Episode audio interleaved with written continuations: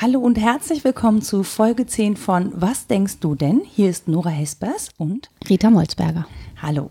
Ähm, wir haben schon wieder ein Thema für euch ausgegraben. Es äh, kesselt sozusagen gerade da draußen. Äh, und zwar war ich auf der Republika.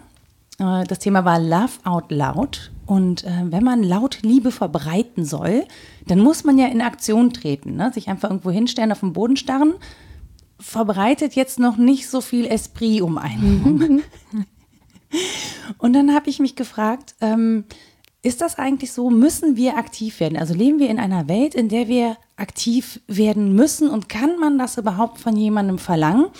Und dazu habe ich der Rita ein Video geschickt von Jäger und Sammler und es geht um Hate Speech im Netz und die äh, Gruppe Ich bin hier, also Hashtag Ich bin hier bei Facebook. Und ähm, da sagt die Cornelia Heik Heiken, heißt die, von dieser Gruppe folgendes. Es sind unglaublich viele unterwegs, die mitlesen, ja, aber halt nichts sagen oder sich nicht trauen.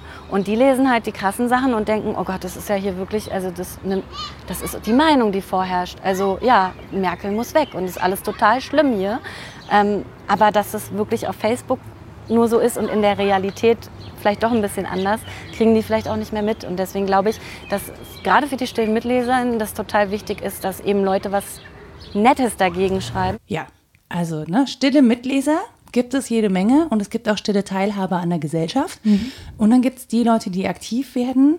Und Cornelia Heiken versucht halt diese Leute, die aktiv werden wollen, vielleicht nicht wissen wie, zu organisieren. Also auch organisiert aktiv werden gegen sowas wie Hate Speech. Mm, Und ich habe mich halt gefragt, geht das eigentlich? Also kann man jemanden verpflichten? Kann man sagen, so, wir leben jetzt in einer Welt, da musst du jetzt aktiv werden. Ja, du merkst ja, es wird alles doof. Du hast jetzt kein Recht mehr, hier rumzujammern mit Mimimi, äh, sondern bitte komm, krieg deinen Arsch hoch und werd aktiv.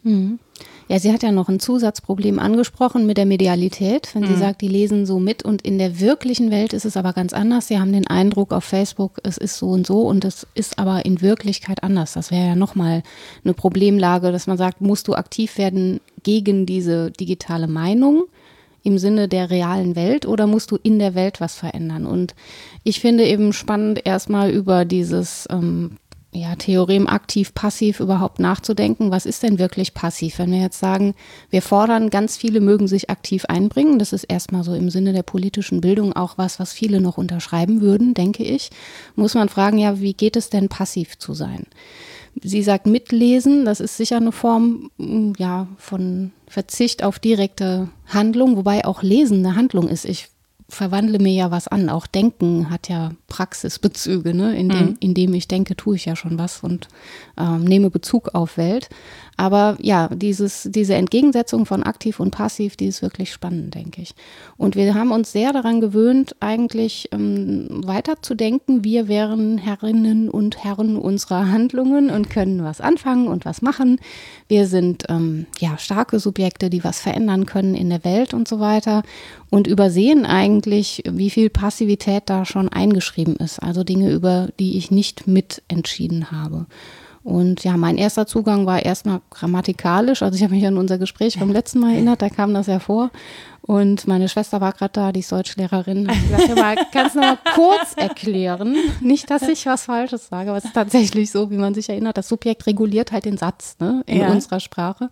Und der Rest der Wörter muss folgen. Insofern ist das schon eine Logik, die man Hierarchie. wiederfindet. Genau. Und ähm, wenn man da ins Passiv gesetzt wird, dann wird etwas mit einem gemacht. Und das ist was anderes, als wenn man was macht. Und vielen ist das Machen erstmal angenehmer, weil sie das Gefühl haben, so, das stelle ich her. Aber hast du wirklich das Gefühl, dass vielen das Machen angenehmer ist? Ich habe das nämlich eher nicht. Ja, kommt drauf an, in welchen Bezügen. Also ich glaube, wenn man darauf hinweist, schon, dann würden viele sagen, doch, doch, ich bin ja meines Glückes Schmied und ich mache das Beste draus. Das sind so Dinge, die gut funktionieren. Auch wenn sie sich raushalten aus dem Politischen zum Beispiel, äh, ist das Grundgefühl erstmal, ja, das ist ja mein Leben und da kann ich drüber bestimmen und ich darf auch mich enthalten. So, ich darf mich aktiv für Passivität entscheiden. Was die da oben machen, da geht mich nichts an. So. Da Das- entscheide ich drüber. Für, ja, für mich ist es total interessant, weil ich eine ganz andere Wahrnehmung habe. Ja. Ja, von der Welt tatsächlich. Ich habe eher das Gefühl, dass ähm, Leute gar nicht mehr sich darüber bewusst sind, dass sie in Aktion treten können, sondern sich häufig ähm, als Opfer wahrnehmen von Dingen, die andere Leute tun Ja. und das Gefühl von Machtlosigkeit haben und eben nicht das Gefühl haben, dass sie diejenigen sind, die ihr Leben in der Hand haben, sondern was halt häufig, vielleicht liegt es auch wirklich daran, dass ich in dieser digitalen Welt mehr unterwegs bin. Mir, also in meiner Wahrnehmung ist es häufig so, dass man das Gefühl hat, die äh, Menschen fühlen sich halt fremdbestimmt und Ja. haben so das Gefühl von erzwungener oder auferlegter Passivität, weil sie selbst wenn sie aktiv werden würden, nichts verändern könnten. Also Ja, das doch, ja, ja, das kenne ich auch. Aber der nächste Schritt ist dann, ja, dann will ich auch nicht. Also man kann natürlich sagen, das ist hier der Fuchs, die Trauben sind mir zu sauer, da komme ich ohnehin nicht dran. Dann sage ich auch, dass die nicht lecker sind. Aber, Hm. aber ähm, ich finde, das ist häufig der nächste Schritt, dass man, ja, brauche ich auch gar nicht. So, ein aktiver Verzicht, ne, wenn das sowieso keinen Effekt hat, dann mache ich das auch nicht, dann mache ich auch was Schönes draus und irgendwie so. Also ja, der Frust wird dann vielleicht umgewandelt. Das kann sein. Also den Frust kenne ich auch. Mein Handeln verändert ohnehin nichts oder dass man selbst darauf hingewiesen wird mit dem, was man da versucht, sei man doch so ein kleines Rädchen, das tatsächlich eigentlich nichts bewegt. Ähm, vor allen Dingen in der Konsumbewegung, ne, wenn ich versuche, auf bestimmte Dinge zu verzichten, das hatten wir ja auch schon, wird einem immer gesagt, ja, das ist eine Form von aktivem Verzicht, ne, die, die gar nichts verändert. Lass das doch, ist doch Unsinn, braucht man nicht. Ähm, und dann kommt eben der nächste Schritt mit dem, ja, ich mache das nicht so und da bleibt es aber dabei, ich mache was. Bei aller Unterworfenheit. Und das ist ja tatsächlich das Spannende, dass man, dass man beides zu spüren hat, wo man aktiv werden kann, wo man aber auch passiv ist und wie viel Passivität meiner Aktivität eingeschrieben ist. Das wäre jetzt so mein Zugang und deiner vielleicht aber auch umgekehrt. Wie viel Aktivität noch in der Passivität ist sozusagen. Ja, ich bin ja da so bei diesem Watzlawick-Menschen, ne? Mhm. Also tatsächlich äh, Konstruktivismus-Theorie, ich kann das nicht genau erklären, ich habe mich da jetzt nicht so intensiv mit befasst, Mhm. aber es ist schon so, ich würde nicht unbedingt sagen, jeder ist seines Glückes Schmied, aber ich kann schon an meiner Wahrnehmung der Welt was tun und ich kann vor allen Dingen an meiner Vorwegnahme Mhm. etwas machen. Also wenn ich, äh, ne, wenn das halt dazu kommt, wie die Trauben sind zu sauer, dann ich mag eh keine Trauben, Mhm. dann nehme ich ja schon was vorweg. Also ich nehme ja schon vorweg, dass ich das dann auch eh nicht mag und so und habe mir ja eigentlich per se eine Grenze gesetzt. Ja, oh, ja. So, und das finde ich, ähm, da ist bei mir immer so, wo ich denke so, oh, das ist aber schade, wenn man sich per, selber schon eine, eine Grenze, eine Beschränkung setzt, indem man vorwegnimmt, dass die eigene Aktion sicher sowieso keinen Effekt hat. Ja. Psst. Ging das an mich? Nein, das ging an mich. Spam. Ja, ja klar. Also das sind Beschränkungen, die man sich selbst auferlegt, wo man von außen vielleicht sagen würde, versuch doch an die Trauben ranzukommen erstmal. Klar ist das energieaufwendig, aber vielleicht findest du die lecker. Versuch doch mal. Du hast Kann doch, auch ne? eine sauer sein, aber vielleicht ist die andere ja nicht sauer. Genau, kletter doch mal hin.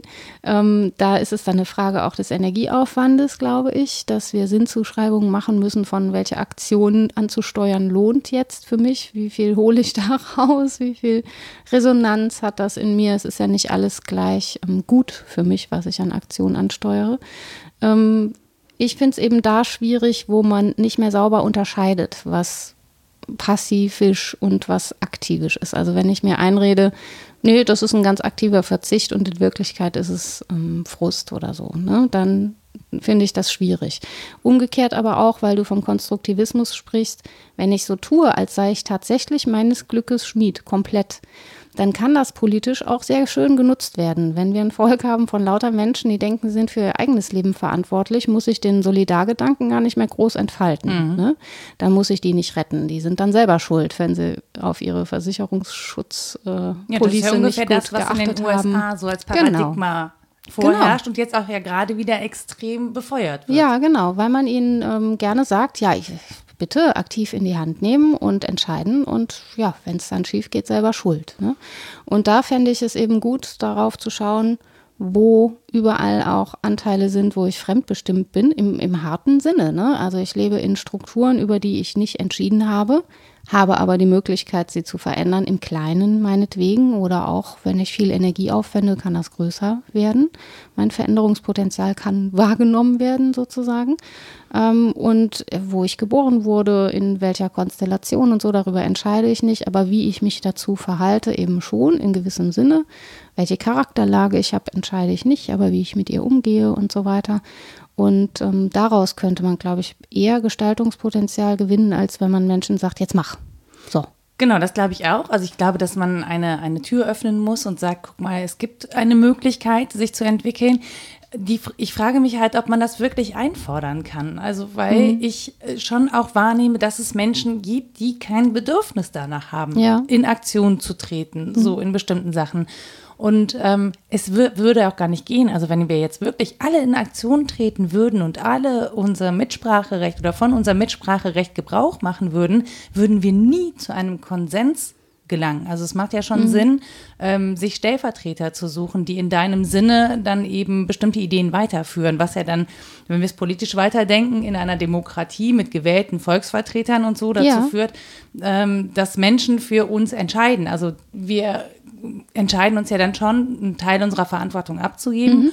und uns zurückzuziehen, das heißt passiv zu sein, mhm. weil es, glaube ich, nicht funktionieren würde, wenn wir wirklich alle mitreden würden. Ja, wenn wir alle daran interessiert wären, in einem System zu leben, das uns wirklich repräsentiert, dann ist das natürlich schon ein Hinweis darauf, dass wir Gestaltungswillen umsetzen wollen.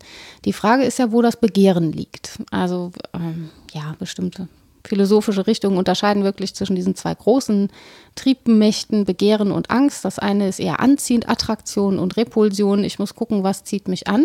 Ein System, in dem ich leben mag, weil es mir Freiheiten gönnt, da wo ich sie brauche, aber auch Regeln, da wo sie sinnvoll sind, ist sicher eins, was viele begehren. Mhm. Was stößt mich jetzt ab daran, das mitzugestalten? Entweder ich habe das Gefühl, es macht ohnehin nichts aus, also es hat keinen Effekt, oder es ist viel zu viel Arbeit. Mhm. Aber im Kleinen ist es ja schon so gedacht, auch in einer repräsentativen Demokratie oder in anderen Demokratieformen, dass das im Kleinen aufgehen kann mit der Aktion. Also es macht einen Unterschied, dass ich einen Anfang mache. Da sind wir bei Kant und Hannah Arendt. Ne? Mhm.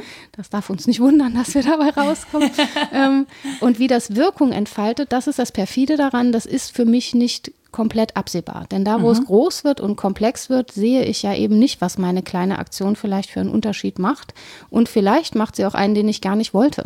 Also mein mhm. Handeln kann ja Effekte haben, äh, vor denen ich letztlich Schiss kriege und denke, oh, das stößt mich aber ab, was jetzt daraus geworden ist. Und im Netz gibt es das, glaube ich, relativ das häufig. Sehr häufig ja. ja. du stößt was los, meinst das gut und auf einmal oh, mit einer guten Intention und ja. plötzlich bricht ein Sturm von äh, Shitstorm. Ich sag, ja, ja, ja, ja. Heißt ja so, ne? ja, ich wollte es gerade ins Deutsche übersetzen und dachte, nee, das, geht, das ist wirklich zu bildhaft. Ähm, wer, wer, das sonst so im Kopf übersetzt, entschuldigt gerade. Ähm, aber du hast Kant und Hannah Arendt angesprochen. Ja. Für alle die, die das jetzt nicht so parat haben, ja. was konkret meinst du da? Also das ähm, große Unterscheidungskriterium zwischen ähm, ja, einem Handeln und einer reinen Passivität wäre, ob ich einen Anfang machen kann. So. Mhm. Und bei Kant ist es tatsächlich so gedacht, dass er Verantwortung daraus ableitet, dass wir in bestimmten Freiheiten stehen, in Handlungsfreiheiten, aber vor allen Dingen auch in Vernunftfreiheiten und uns entscheiden können. Und ist ja auch so, dass wir Verantwortung immer zusprechen, da wo wir das Gefühl haben, das hat ja jemand frei entschieden, so, dass er das und das macht. Dann ist er dafür auch verantwortlich. Mhm. Wenn wir jetzt sagen, ähm, ja, da kann er nichts für die schlimme Kindheit und die Umstände und so weiter und so fort, haben wir schon das Gefühl, nee, ist ein bisschen weniger dafür verantwortlich, was mhm. er getan hat. Aber diese Grundsatzformel, äh, dass Freiheit und Verantwortung zusammenhängen, die stammt daher. Und bei Hannah Arendt wird es eben sehr ins Politische gewendet, weil sie sagt, dieser Moment, einen Anfang zu machen mit etwas, das ist Menschen total eigen.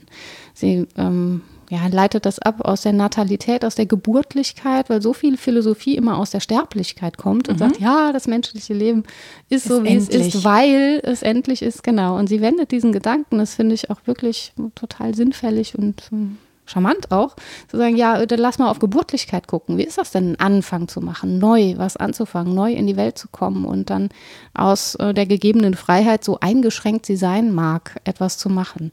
Und vielleicht reicht es ja sogar, das wäre jetzt ein Gedanke, den wir postmodern, glaube ich, denken müssen, bei allem, wo wir wissen, dass wir verregelt sind und dass wir unfrei sind, trotzdem so zu tun, als ob wir frei wären. Das hat Jacques Derrida in Bezug auf die Idee der Universität zum Beispiel vorgeschlagen. Ja, die gibt es nicht. Wir sind da total unfrei. Wir haben äh, ne, Freiheit also von Universität nicht im Sinne von Gebäude. Nee, sondern die Idee von, mhm. genau, mhm. ja, Gebäude auch. So, und die gibt es auch nicht mehr als Lehranstalten, nicht so richtig, wie wir uns die vorstellen.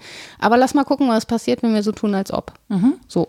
Und ich glaube, dass es im Politischen auch ähm, ja ganz schön sein könnte mal so zu tun, als ob mein Handeln wirklich einen großen Unterschied machen könnte. Das nimmt mir auch die Last des, oh, ich weiß ja gar nicht, was damit passiert oder macht ja eh keinen Unterschied. Tu doch mal so, als ob und mhm. entscheide, was du denn machen wollen würdest, wenn es einen Unterschied machte. Mhm. Und Konjunktiv, ne? Ja, es ist total. Folge des Konjunktivs. Heute. Ich habe das eben, ich habe ja auch so einen schönen Konjunktivsatz ja, so, ja. Der war sehr hübsch. Ja. Ich mache nur nach. genau.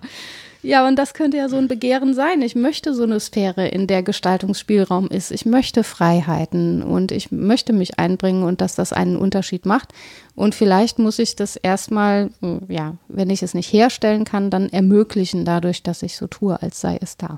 Ja, das ist dieses Fake it till you make it. Ne? Ja. Also erstmal so tun, ja. als wäre es da und dann vielleicht versuchen, das in eine äh, Realität über, äh, zu überführen. Also in ja. etwas, das sich dann tatsächlich äh, in Realität umsetzen lässt. Ja, wobei das schon wieder klingt, als könnte ich das komplett herstellen. Das glaube ich nicht. Also da ist immer viel Anteil dran von, von Fremdbestimmung, Passivität wieder, ne, wo Gestaltungsspielräume sich auftun oder nicht. Ich kann auch gegen eine Wand rennen oder gegen eine schallschluckende Wand weh. immer schreien und dann denken, wieso antwortet denn keiner? Ja, so ein mieses Gefühl. Beim Radio ist das häufiger so, ne? Ja. wenn man in diese Wände schreit. Das ist für mich so ein Zeichen von, ja, so fühlt sich manchmal an. Da kommt nichts zurück. Ich muss mich aber auch nicht wundern. Die Umstände sind echt schlecht. aber im Prinzip ist ja jedes äh, Handeln so umgesetzte Begehrensenergie. Ich will was und wende Energie auf und setze die erstmal um in etwas. Ähm, das heißt, ich habe die Energie, die mir gegeben ist, durch auch meine leibliche Disposition oder durch mein mhm meine politische Position, mein Herkommen und so weiter, das ist schon eine bestimmte und auch ein bestimmtes Kontingent. Manchmal kann man mehr, manchmal weniger. Darüber bestimmt man nicht voll. Aber es zu machen, ist schon etwas, worüber ich mitbestimmen kann.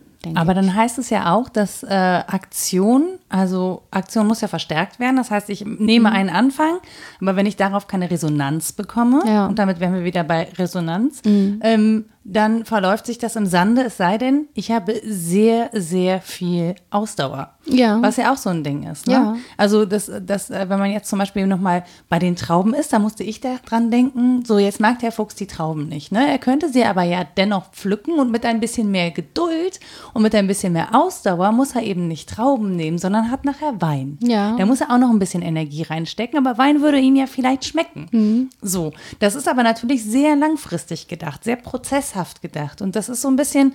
Ähm, er könnte auch passiv warten, bis sie runterfallen. Und sich dann an ihnen besaufen. Auch ja. das.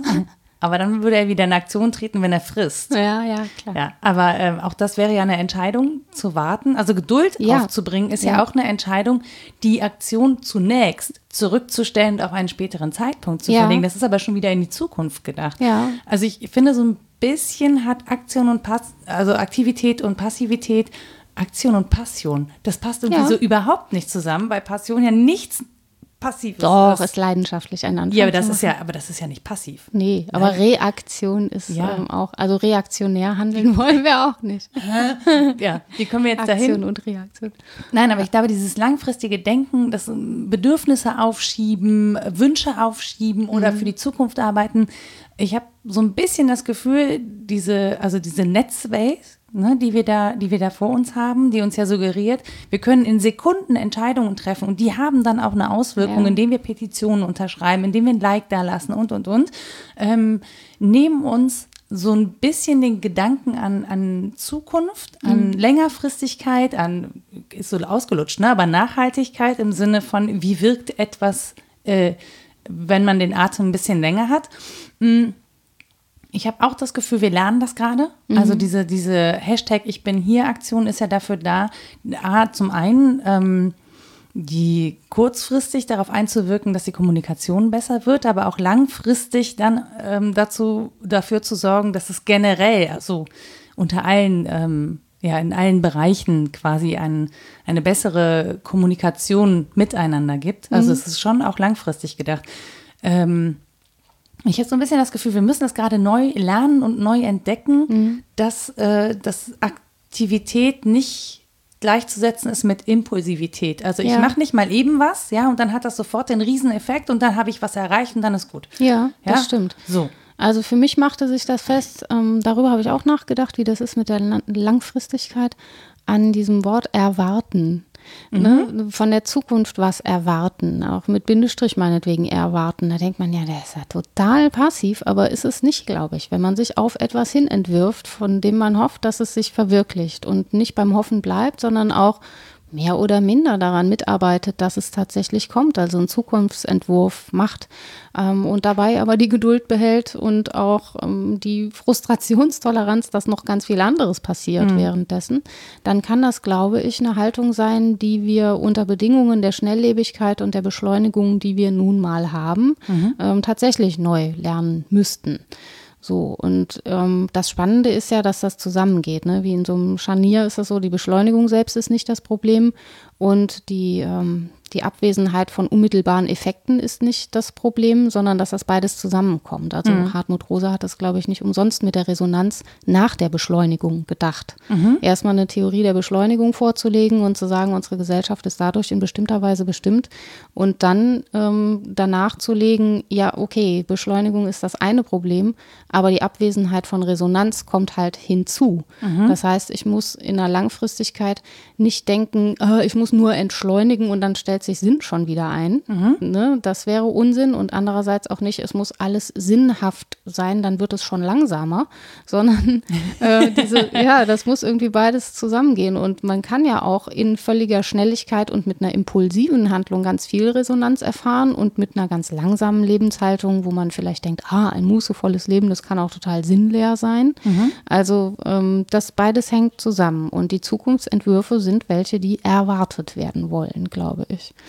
Ja, das Mehr oder minder. Genau, aber ich finde, Erwartung hat auch immer schon was damit zu tun, dass eine Möglichkeit besteht, diese Erwartung zu enttäuschen. Ja. Weil das Ziel so festgelegt ist. Also, weil man irgendwie das Gefühl hat, ähm, ich erwarte etwas und dann geht es geradeaus dahin. Ja? Ja. Und wenn dann Störungen kommen, also in dieser Erwartung und aufgrund dieser Beschleunigung, die werfen uns halt sofort komplett aus der Bahn, weil wir so schnell unterwegs sind, dass wir Störungen nicht mehr mit einkalkulieren. Ja. Das, wir versuchen unser Leben ja auch massiv zu entstören. Ja, das stimmt. Also wir versuchen, dass wir möglichst glatt alle möglichst schnell durchkommen. Wir bauen uns alle Autobahnen.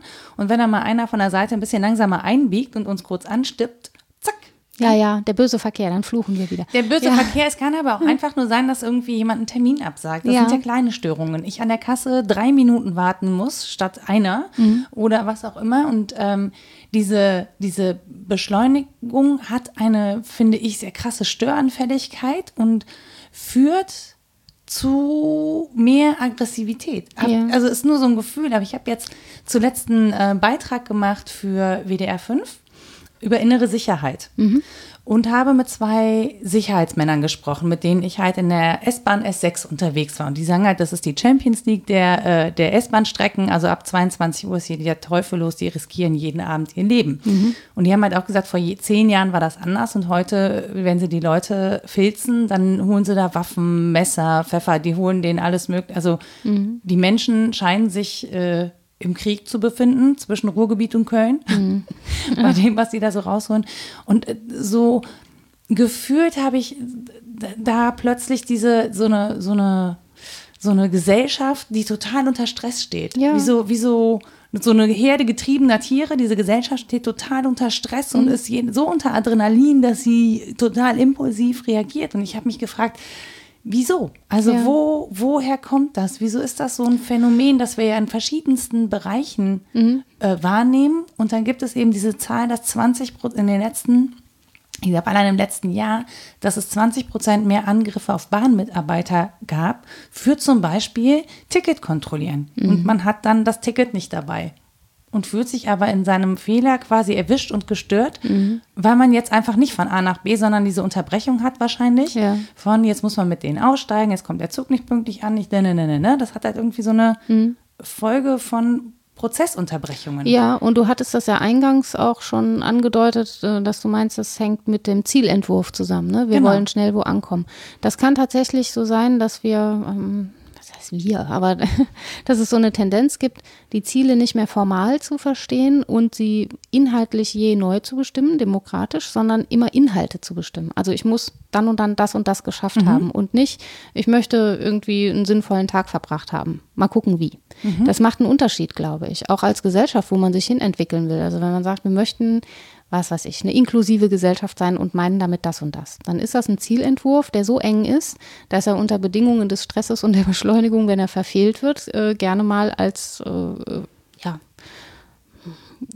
Anlass für Aggression tatsächlich auch ähm, wahrgenommen wird. Während ja, oder wir, Stress wir, einfach. Ne? Ja, also es ist Stress genau. uns, diese Inklusion umzusetzen, weil genau. sie von uns neues Verhalten fordert so, zum Beispiel. Und es wäre sicher sinnvoll, sich formal auf einen Begriff von Humanität festzulegen, der erstmal inhaltlich noch unbestimmt ist. Also zu sagen, wir wollen eine humane Gesellschaft sein und jetzt lass mal streiten, was das bedeutet. Mhm. Da gehört der Inklusionsgedanke ganz sicher dazu, dass Menschen äh, jeglicher Couleur ähm, dazugehören sollen in einer bestimmten Weise. Dann Aber kann das man schon wieder streiten, warum. Dauern, ja, ja, ja, voll anstrengend und ja. so. Ja, da müssen wir aushandeln. Aber man kann ja kleine Zwischenziele, die kann man ja inhaltlich bestimmen. Aber wir verzichten so auf diese große Rahmung und ich glaube, dass das einen Teil des Stresses ausmacht, weil man den nicht mehr sieht, nicht mehr fühlt, nicht mehr wahrnehmen kann und letztlich da, wo man gestört ist, auch nicht mehr weiß, wozu das Ganze. Mhm. Während ich, wenn ich im kleinen Ziel erreichen gestört werde, immer noch weiß, okay, das war jetzt eine Schlappe, aber, ja, aber der große Rahmen ist ja noch da, ist nicht so schlimm. Genau, aber wir sehen das, also ich, das ist nur ein persönliches Gefühl, aber wir sehen das Ziel und vergessen den Prozess. Also mhm. wir vergessen, dass man sich auf ein Ziel hin entwickeln muss, dass ja. wir eben nicht mit dem Finger tippen und sagen, so, wir haben uns jetzt ein Ziel gesetzt, zack, ja? ja? Und innerhalb der nächsten Legislaturperiode, keine Ahnung, vier Jahre, haben wir die ganze Gesellschaft auf links gezogen. Ja. Das wird so nicht passieren. Man kann es aber auch nicht mehr kommunizieren, weil Anstrengungen und zu, zu sagen, naja, es kann schon auch sein, dass wir damit scheitern. Mhm. Ja, das will ja keiner. Mhm. Das ist, ist ja keiner bereit in Kauf zu nehmen, zu sagen, okay, das Konzept ist gescheitert, da haben wir jetzt sehr viel Geld rein, es sind eure Steuergelder, es tut uns leid, ja. Mhm. Wir haben viel Geld verballert, es hat nicht funktioniert, wir brauchen ein neues Konzept. Weil so eine Aussage, ich glaube, dass die sogar auf Toleranz stoßen würde, wenn man einmal ehrlich zugäbe, okay, wir haben es versucht, das war nicht gut, jetzt äh, versuchen wir was Neues. Äh, gut, das mag utopisch sein. Nee, ich überlege gerade, aber selbst um diese Toleranz herzustellen, müsstest du Energie aufwenden, ja, weil du das aushandeln musst und ja. den Leuten immer und immer wieder uns auch sagen musst, du musst es begründen. Ja. ja du musst äh, deutlich machen, dass du dir Gedanken gemacht hast, welche Gedanken du gemacht hast. Du musst die Leute mitnehmen. Ähm, das ist das Schwierige an der Demokratie. Das ist ein unfassbar anstrengendes System. Es ist ein sehr langsames System, an dem sehr viele beteiligt sind. Es ist ein sehr chaotisches System. Ja. Das hat wirklich viele ähm, Sollbruchstellen. Ein sehr verbeamtetes System. Ja, Bürokratie kommt hinzu, genau. Also bei der reinen Menschenmenge, die da zu verwalten ist, kann man das ja auch verstehen, dass das äh, zum Teil Blüten treibt, die man vielleicht nicht will. Ähm, es ist ein sehr komplexes System. Mhm. So. Trotzdem dürfen wir uns ja fragen, bei all diesen Störanfälligkeiten, warum hat sich dieses entwickelt? Die Frage zurück ist nämlich, glaube ich, auch sinnvoll. Nicht nur der Entwurf in Zukunft, sondern auch die Gewachsenheit und Gewordenheit und was haben wir da nicht dran aktiv hergestellt, sondern warum stehen wir in dieser Situation? Ähm, ja, es gab gute Gründe, diese Art von Demokratie leben zu wollen, weil wir eine andere politische Form erlebt haben und als nicht gut erlebt haben. Und wir wollen in Zukunft eigentlich auch, und das erlebe ich sehr viel positiver, ähm, uns Gedanken machen dürfen, welche Gesellschaft wir wollen, in welcher wir leben wollen. Das erlebe ich als positiv, weil das, glaube ich, ähm, schon aufbricht gerade. Also es sind schon wieder Fragen, in den Zeitungen, im Netz ähm, diskutiert, die vor 10, 15 Jahren noch nicht so sehr Thema war. Dieses große, wie, wollen, wie wollen wir leben? Ist dieses politische System ein gutes System? Wie viel Fremdheit halten wir aus? So, solche diese großen Fragen, die vielleicht inhaltlich ja sehr schnell unterkomplex diskutiert werden, dass man da sehr schnell Grenzziehungen macht ne, mhm. und sagt, ne, will ich sowieso nicht und ich lege mich jetzt fest, die liegen aber auf dem Tapet. Oder sind aufs Tapet gebracht worden und werden diskutiert. Und da muss ich sagen, immerhin. Mhm. Dann ist es halt schade, wenn es ähm, nur so Kleingruppen sind, die das diskutieren oder wenn es ähm, aufgebauscht wird als digitale als digitales Thema, wo du nicht weißt, wie viele Menschen das sind, die es tatsächlich diskutieren, nur den Eindruck hast, das war ja das Eingangsinterview. Ja, genau, ne? das zum Dass einen. ob, das, ob das so stimmt, ob das was abbildet, das ist dann schwierig, aber dass es erstmal im Schwange ist, das finde ich gut. Ich finde das im Prinzip auch gut. Ich frage mich nur, wer da als Gesellschaft definiert ja, wird. Ja, genau. Und dann hast du nämlich, oder das? habe ich das Gefühl, dass vornehmlich, wie es auch so schön heißt, äh, alte weiße Männer über die Zukunft von äh, jungen Menschen, Frauen und so weiter diskutieren, wie es halt in vielen mhm. Staaten einfach passiert. Jetzt haben wir eine Bundeskanzlerin, das ist ja ganz hübsch, aber wenn man sich mal die Struktur darunter anguckt, dann äh, mhm. sieht man da auch da alte weiße Männer, die viel über, über Gesellschaft diskutieren.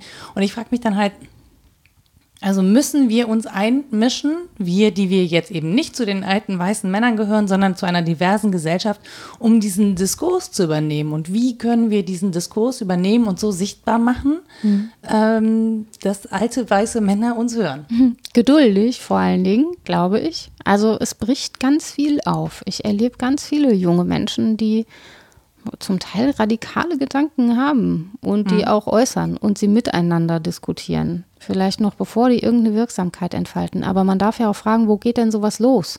Wann verändert sich Gesellschaft denn radikal? Und das sind ja nicht, also klar gibt es diese großen Momente, Mauerfall oder sowas, aber 68er. auch das, ja, sind ja gewachsene Phänomene, die vielleicht von ganz wenigen ausgingen oder von kleinen Gruppen, die sich dann zusammengetan haben oder so. Da darf man die Hoffnung, glaube ich, nicht verlieren, dass sich letztlich aus dem ganzen Gewusel auch was ergibt.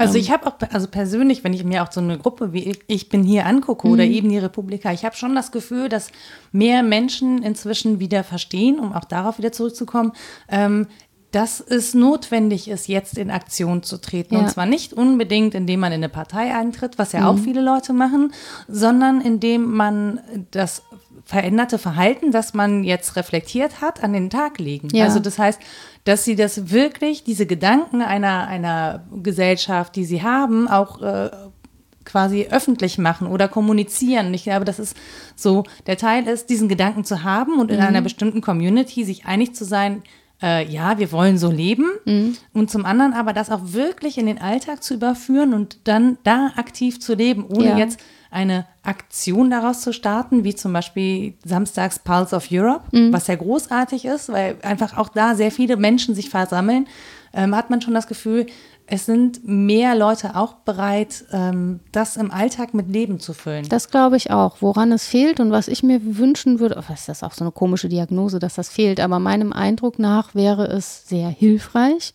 Wir hätten ein Vokabular dafür. Ich glaube nämlich auch, viele Menschen spüren das. Das mhm. ist jetzt das, was du ja auch sagst. Ähm, dann brauche ich aber auch, um nicht eine politische Aktion im engeren Sinne zu starten, sondern um aktiv zu werden, brauche ich ein Vokabular. Und zwar nicht nur die Worte, sondern auch mein Empfinden muss klar sein. Ich muss unterscheiden können, was zieht mich an, was will ich wirklich, ähm, wo ist ein Ziel, auf das ich mich mit anderen gemeinsam hin entwerfen könnte, wo sind Räume, die ich mir erschließen könnte. Und dafür brauche ich ein Wahrnehmungsvokabular sozusagen, eine Unterscheidungskraft, die mir das gewährt und vielleicht ja auch die richtigen Worte, um andere zu überzeugen. Darauf hat Eugen Fink hingewiesen, um jetzt auf dieses ähm, Aktivitäts-Passivitätsthema nochmal zurückzukommen, dass wir eigentlich in den großen Fragen, wie wollen wir leben, wie erziehen wir, was bedeutet uns Bildung, auch politische Bildung, alle in einer gemeinsamen Notlage sind. Wir müssten uns beraten und zwar nicht im Sinne von, ich gehe zum Steuerberater, der weiß Bescheid und gibt mir ein Rezept und dann geht das, weil wir im bestimmten Sinne alle nicht Bescheid wissen. Wir wissen nicht, wie das geht. Und dann gibt es innerhalb der Gruppen, die das alle nicht wissen, aber es gern wissen wollen und was tun wollen, sicher auch Leute, die eher in Aktion treten, mhm. die andere überreden, die anfangen zu sprechen und so weiter und andere, die sich da sehr passiv zeigen. Da spricht er hart gesagt von moralischem Selbstmord, also Leute, die darauf verzichten, oh. irgendeine normative Entscheidung zu treffen, zu sagen, macht ihr das alles für mich? Sagt er, ja, das ist eine Form, mich selbst zu töten, weil ich als Subjekt könnte natürlich mitentscheiden. Der moralische Selbst, jetzt kriege ich gerade einen kurzen Anfall von Selbstmord. Depression. Nein, nein. nicht doch, nicht doch. Es ist doch auch erleichternd, dass man das kann. Also, dass ich auch Verantwortung abgeben kann. Dass man sich, es ist doch total erleichtert, dass man sich entscheiden kann, Schon. Moralisch zu Das ist sterben. eine Form von Freiheit. Ja, oh Gott. Tut Da, mir hab leid. ich, da möchte ich gleich die Netze Ex aufspannen. existenzialistische Demokratietheorie. Ich möchte die Netze aufspannen. Nicht, bringt euch nicht moralisch um. Ja, Seid nein, einfach, muss man lasst ja euch auch. tragen. Wir machen das schon. So, das wird rausgepiept mit dem Selbstmord.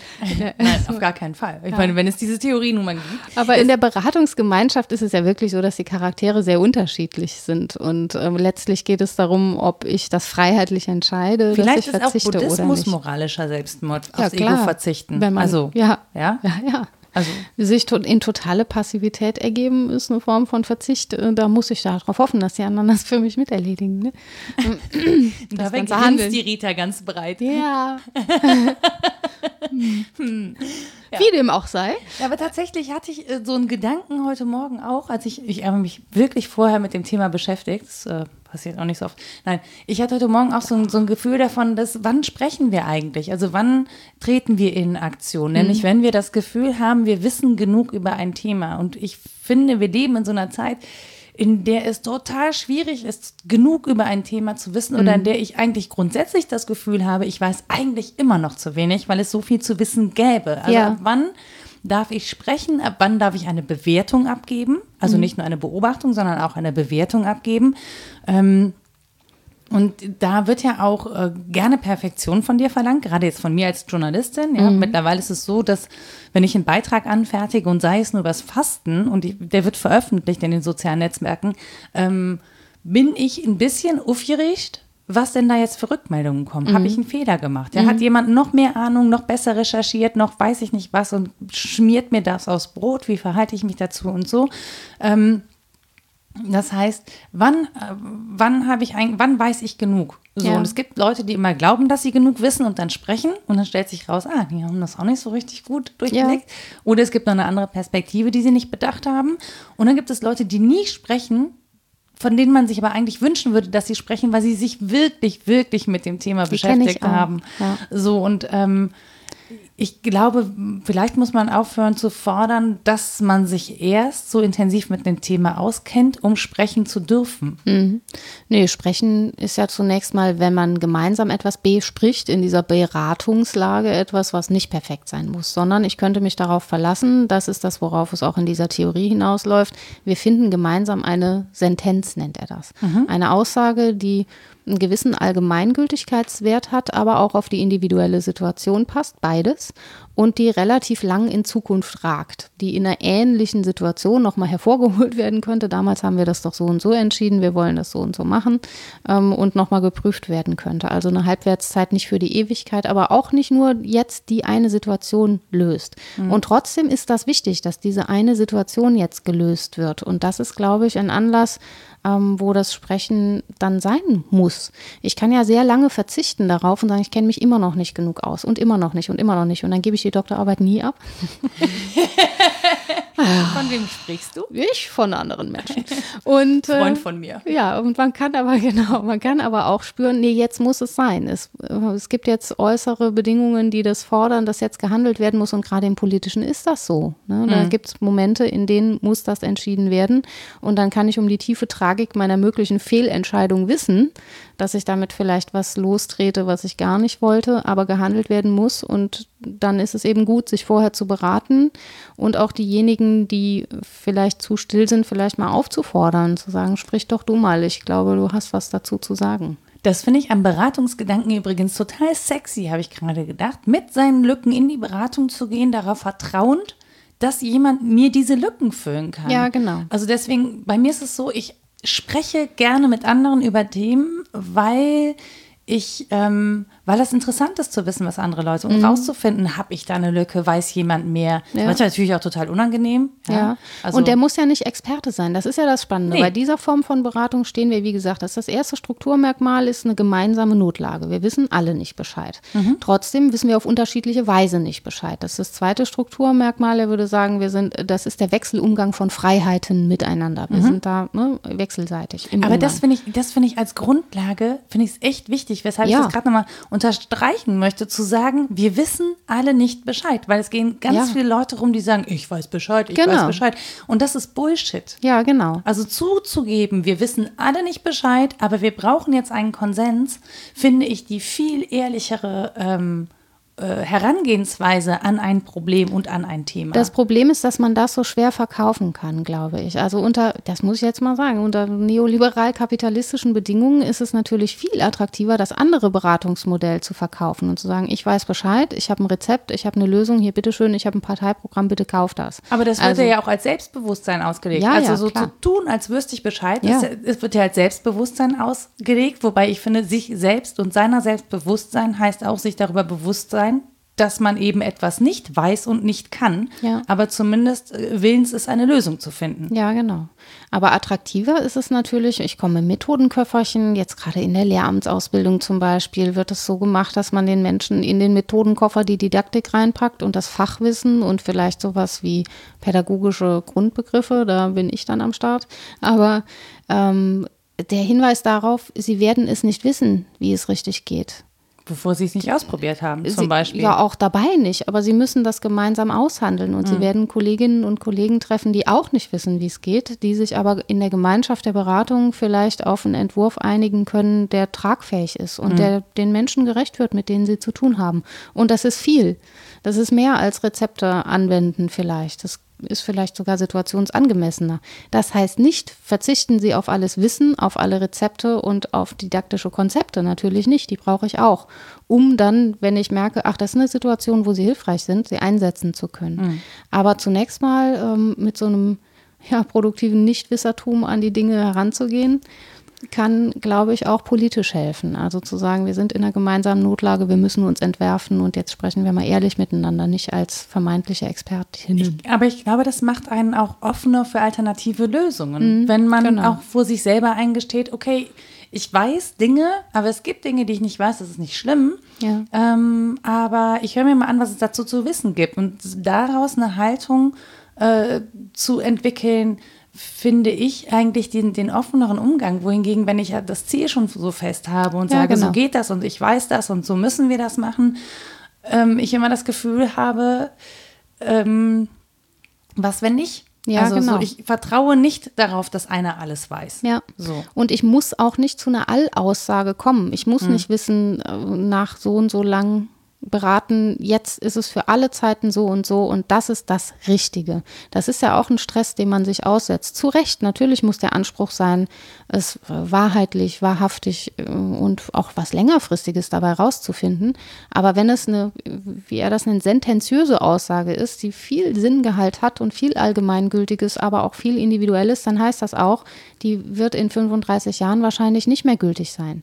Feminismus ist jetzt nicht mehr dasselbe wie 1970. Es gibt andere Antworten, weil andere Fragen gestellt werden, weil es sich anders entwickelt hat. Es ist trotzdem gut, darum zu wissen. Manchmal, nicht in Aber- allen Dingen. Ja, ja. Aber ich habe, das stimmt, das habe ich, ich habe es letztens gepostet, ähm, von 1989, als das Gesetz oder als endlich ins Gesetz aufgenommen wurde, dass es eben Vergewaltigung in der Ehe gibt. Das, ne? Mhm. Ja. Wenn man sich überlegt, dass das so lange noch nicht her ist und Ja. wie wir uns zu anderen Kulturkreisen verhalten, in denen das eben noch nicht in Gesetzen steht, muss ich sagen, Entschuldigung, das ist lachhaft. Ja, und und wir waren nicht besser und es gibt immer noch die, die das 89 ausgelacht haben, die das auch heute noch auslachen. Ja, genau. Also so, so, ich glaube, sich immer zu vergegenwärtigen, dass Dinge im Fluss sind, änderbar sind, auch Gesetze ähm, nicht in Stein gemeißelt sind, wie man das zum Beispiel gerade, also es gibt es im Positiven, aber auch im Negativen. Ne? Das sehen wir gerade in Ja. den USA und auch in der Türkei, dass Gesetze, die mal für Demokratie sorgen sollten, systematisch ausgehöhlt werden.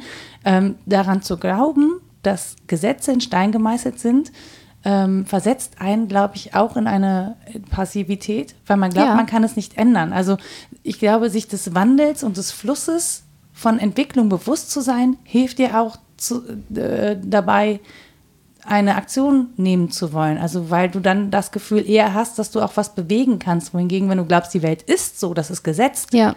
wirst du nicht in Aktion treten, weil du einfach glaubst, warum soll ich was machen, wenn ja alles schon so ist, wie ja. es ist. Ja, genau. Es gibt So. die, mm, ja, ja. Die eine Haltung ist, es gibt und dazu verhalte ich mich. Und die andere ist, es gibt Gewordenheiten. Es gibt Zukunftsentwürfe und da gibt es ähm, eben auch Offenheiten im Es gibt. Oder ich kann es sogar variieren und sagen, ich sehe es als. Es ist gar nicht, es ist das und das, sondern ich sehe es als und man könnte es anders sehen und wir schauen mal, was wir daraus gewinnen könnten. Und dann ist eben beides drin. Dann habe ich eine passivisch grundgetönte Aktivität meinetwegen Eine oder auch eine, passivisch grundgetönte Aktivität. Ich, das muss ich mir aufschreiben. Hm. Brain Notiz. Aber das hast du ja eben gesagt, quasi. Nein, du hast es- du hast es ausformuliert. Oder ich habe eine sehr aktive Passivität in, in bestimmten Aspekten, ne? dass ich um mein Nicht-Tun weiß oder auch weiß, warum ich bestimmtes nicht tue. Aber der Verzicht auf ja, aktives Eingreifen kann eben auch so ein Erwarten sein und ein Moratorium einzufordern kann, glaube ich, sogar politisch sehr sinnvoll sein. Also zu sagen, ja, lass mal jetzt noch nicht entscheiden, ist Mhm. besser. Wir beraten noch ein Weilchen und entscheiden dann. Aber ich glaube, die, die Krux bei der ganzen Geschichte, egal ob aktiv oder passiv ist, das begründen zu können Ja. und das zu kommunizieren. Weil ich glaube, das ist nochmal, also das hängt mit, also es, im Prinzip ist es egal, ob du aktiv bist oder passiv bist, du musst deine Beweggründe kommunizieren Hm. und dir darüber bewusst sein. Weil ich glaube, dass das am Ende ausmacht, einschätzen zu können, äh, welche Haltung habe ich. Ja. Also sich nur zu enthalten, ohne das zu begründen, weil man denkt, so, ja, das ist mir egal, Ja. ähm, finde ich, ist noch was anderes, als zu sagen, ich enthalte mich, weil. Weil das Genau. wieder dazu beiträgt, dass Menschen sich eine Perspektive ähm, machen können oder eine Meinung bilden können oder so. Und ähm, dann trete ich aber ja auch schon wieder in Aktion. Ja, das meinte ich eben mit dem Vokabular Ja. und auch mit dem aktiven Denken. Selbst wenn ich nur darüber nachdenke, kann das eine Form sein, aktiv zu sein. Ne? Wenn ich es denn kommuniziere, weil es hilft mir ja nicht, wenn das alles Ja. nur in meinem Kopf ist und ich durch die Gegend Nee, nee, laufe wie Schlaubi Schlumpf Ja. ja, und die Mütze nicht lüfte, damit andere reingucken können. Genau, also es muss dann ein Vokabular geben und auch ähm, so ein Impuls, das mal zu teilen, wäre vielleicht ganz gut, äh, sich mitzuteilen. Und das ist letztlich ein Plädoyer für politische Bildung, finde ich. Ja. Und da, wo sie stattfindet, ist sie eben auch inhaltsoffen. Also man würde sich nicht äh, entwerfen auf, wir, wo- das tut man immer noch. Man sagt, wir wollen bei politischer Bildung irgendwie mündige, autonom denkende Subjekte da erziehen. Das klingt so ein bisschen oll. Gleichwohl ist die große Stärke ja, wenn man sagt Mündigkeit ja, dass das inhaltsfrei ist. Also mündig entscheiden, welcher politischen Überzeugung er denn mit welchen Argumenten anhängen möchte oder ja, wie, wie sie handeln möchte, weil sie bestimmte Überzeugungen hat. Und damit wäre viel gewonnen. Also ich denke, diese großen Entwürfe, diese großen Fragen zu stellen, ist die eine Sache, dann Vokabular an die Hand zu geben und auf inhaltliche Bestimmungen im Großen auch mal zu verzichten, sondern zu sagen, wir entwerfen uns formal auf ein Ziel hin. Und wir wollen eine demokratische Gesellschaft bleiben. Dann kann man aber darum streiten. Es gibt wahnsinnig viel Demokratietheorien und man kann Argumente auf den Tisch legen, warum das eine gut ist, das andere schlecht, warum das eine mal funktioniert hat und das andere nicht mehr und so weiter. Ja, und wie es vielleicht in Zukunft funktionieren kann, Ja. wenn es so nicht mehr funktioniert, wie es jetzt gerade funktioniert. Genau. Also wo, wo muss man oder an welchen Stellschrauben muss man drehen? Wo kann man ähm, Demokratie ähm, nicht aufbrechen, sondern wandeln? Also Ja. im Sinne von, wo macht zum Beispiel mehr Bürgerbeteiligung Sinn Mhm. und weniger Hierarchie und wo macht vielleicht mehr Hierarchie Sinn Mhm. und weniger Bürgerbeteiligung und so. Ich finde, das ist auch kein das ist auch so, man denkt immer, das ist so ein, so ein durchgehendes Konstrukt und das ist es ja gar nicht, Nee, sondern so genau. zum Beispiel auf Gemeindeebene lebt es ja total viel auch von der Aktion in der Gemeinde, Ja. wohingegen auf Bundesebene du natürlich nicht mehr hier aus Köln irgendwie mitbestimmen kannst. Mhm. Ne? Das wächst sich halt nach oben raus so und ähm, deswegen glaube ich, gibt es einen großen Unterschied in der Art und Weise der Aktionen, die du auch tätigen kannst oder so. Ja, und in den Reichweiten und auch in der Geduld. Ich glaube, manche können sehr gut äh, lange verzichten auf ein Ergebnis ihrer Handlungen, andere brauchen es halt eher impulsiv. Aber es gibt ja die Orte, um all das Begehren, politisches Begehren. Die Impulsiven bitte alle zu Facebook. Nein. ja, genau. Aber, ne, also es gibt viele Möglichkeiten, das zu befriedigen. Entweder bleibe ich im ganz Kleinen und sehe sofort Effekte oder ich bin ein Mensch, der da eher geduldig ist und an den großen Dingen mitmachen mag. Ähm, ja, das ist letztlich dann freigestellt. Aber im Prinzip mh, haben wir jetzt gerade von Aktion und Pass Passivität Passion. Ich will immer, das ist, es liegt mir einfach viel mehr, muss ich sagen, als das Passive. das macht eine schöne Aussage über dich.